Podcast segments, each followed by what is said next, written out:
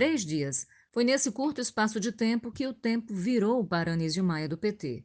No dia 13 de setembro, ele teve a candidatura à Prefeitura de João Pessoa homologada pelo Diretório Municipal do Partido dos Trabalhadores. Como vice, o empresário Percival Henriques, do PCdoB.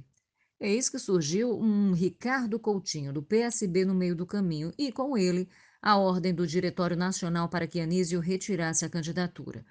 Houve resistência seguida de uma intervenção.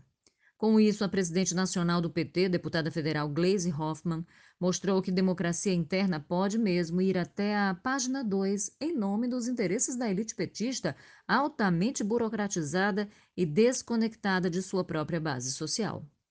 E como tudo começou? Foi aos 45 do segundo tempo, em 16 de setembro, dia da convenção do PSB, Ricardo Coutinho resolveu se lançar na disputa. Naquela mesma noite, trocou mensagens com Gleisi confirmando sua candidatura.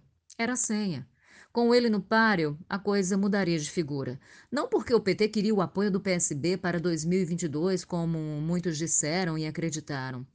Não só porque Ricardo foi voz contra o impeachment de Dilma Rousseff na Paraíba ou porque apoiou Fernando Haddad para a presidência em 2018.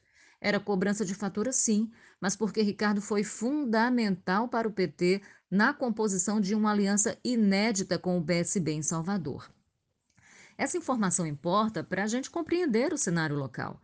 O problema nessa batalha, como se vê, não é Anísio Maia, não é o PT de João Pessoa. O buraco é mais embaixo. A capital paraibana pouco importa para o PT de Gleisi. Salvador, sim. A questão é que a estratégia adotada pela sigla no campo nacional foi autoritária e, assim sendo, debilita o PT local. A fragilidade que se forma aqui, aparentemente inexpressiva, pode ter repercussões desastrosas em 2022. Afinal, se o PT quer estar forte nas próximas eleições, precisa de musculatura dos municípios. Um partido enfraquecido em uma capital não parece bom negócio nem lógico. Esse é o argumento da resistência. Por outro lado, quais são as chances de Anísio Maia nas eleições de João Pessoa tendo um diretório nacional tirando a legitimidade de sua candidatura? Por mais que ele esteja fechado com a militância, tem fôlego para crescer mesmo sem o apoio de Lula? Pois se é verdade que Lula ainda não se manifestou pró-Ricardo, é verdade também que mais cedo ou mais tarde vai ser fiador do socialista na capital paraibana pelos motivos já mencionados aqui. Os que apoiam a aliança PT-PSB alegam que Ricardo tem mais chances no pleito, embora a rejeição ao ex-governador esteja em 43%, de acordo com o IBOP. A segunda maior rejeição do país, é, segundo o levantamento que foi feito pelo Globo. Há quem defenda que bater em retirada seria a melhor estratégia para o PT local, que poderia negociar a vaga de vice, espaço na mesa diretora da Câmara Municipal e cargos na gestão. A militância petista de João Pessoa rebate, com um argumento igualmente válido, afinal, partido nenhum se fortalece sem disputar eleição. Crenças à parte, a chapa PT-PSB foi indeferida pela Justiça Eleitoral. Aliás, a chapa PSB-PT, né? Com o Ricardo Coutinho na cabeça. Foi indeferida pela Justiça Eleitoral.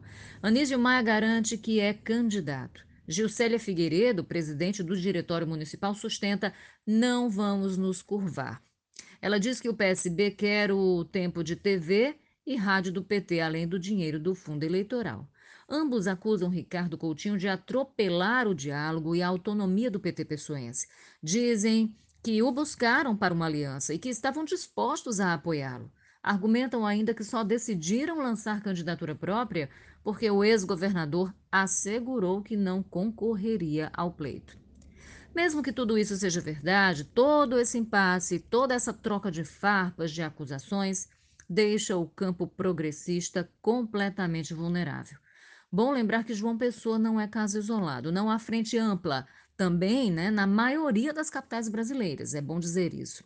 Agora, na boa, essa divisão é pouco producente. Desmobilizada, a esquerda ajuda a fortalecer aquilo que pretende combater, partidos e candidatos de direita e principalmente de extrema direita.